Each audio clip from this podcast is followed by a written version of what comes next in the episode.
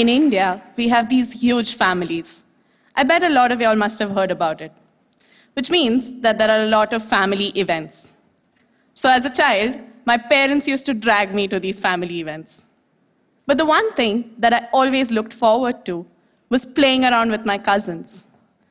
And there was always this one uncle who used to be there, always ready, jumping around with us, having games for us, making us kids have the time of our lives.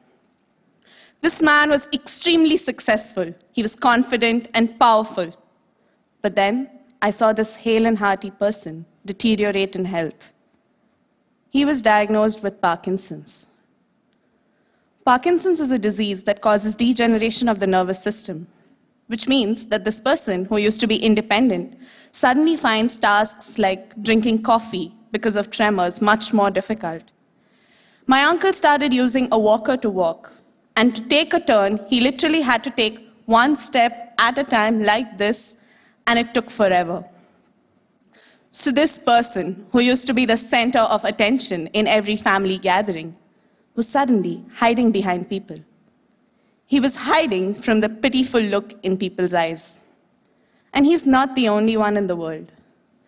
Every year, 60,000 people are newly diagnosed with Parkinson's. And this number is only rising.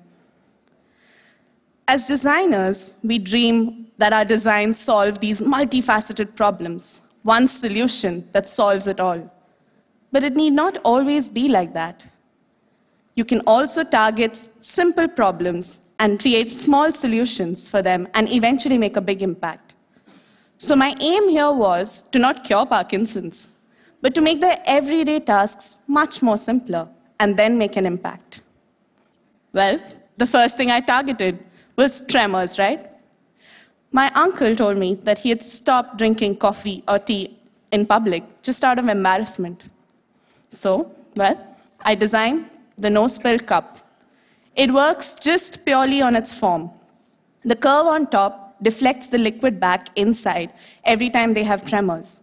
And this keeps the liquid inside compared to a normal cup. But the key here is that it is not tagged as a Parkinson's patient product. It looks like a cup that could be used by you, me, any clumsy person. And that makes it much more comforting for them to use, to blend in. So, well, one problem solved, many more to go. All this while, I was interviewing him, questioning him.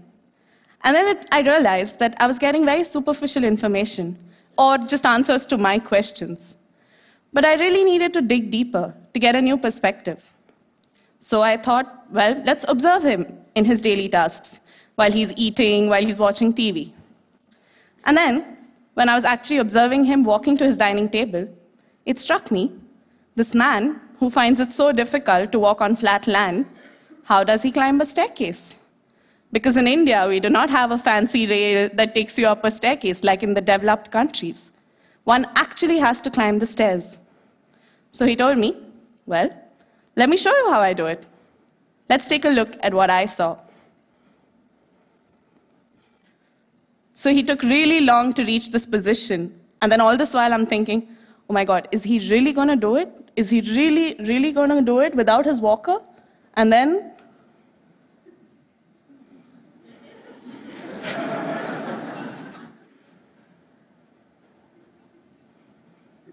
And the turns, he took them so easily.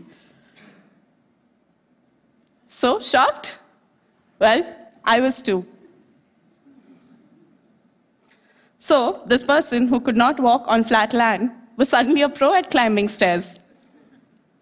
On researching this, I realized that it's because it's a continuous motion.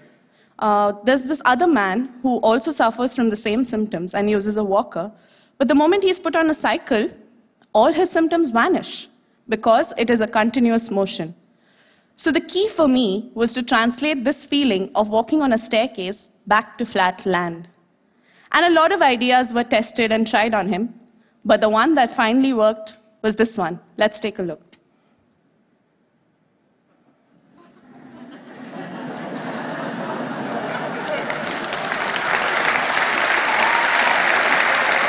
he walked faster, right? I call this the staircase illusion. And uh, actually, when the staircase illusion abruptly ended, he froze. And this is called freezing of gait. So it happens a lot. So why not have a staircase illusion flowing through all their rooms, making them feel much more confident? You know, technology is not always it. What we need are human centered solutions. I could have easily made it into a projection or a Google Glass or something like that, but I stuck to simple print on the floor. This print could be taken into hospitals to make them feel much more welcome. What I wish to do is to make every Parkinson's patient feel like my uncle felt that day. He told me that I made him feel like his old self again. Smart in today's world has become synonymous to high tech, and the world is only getting smarter and smarter day by day. But why can't smart be something that's simple and yet effective? All we need is a little bit of empathy and some curiosity to go out there, observe. But let's not stop at that. Let's find these complex problems. Don't be scared of them. Break them, boil them down into much smaller problems, and then find simple solutions for them. Test these solutions. Well, fail if needed, but with newer insights to make it better. Imagine what we all could do if we all came up with simple solutions.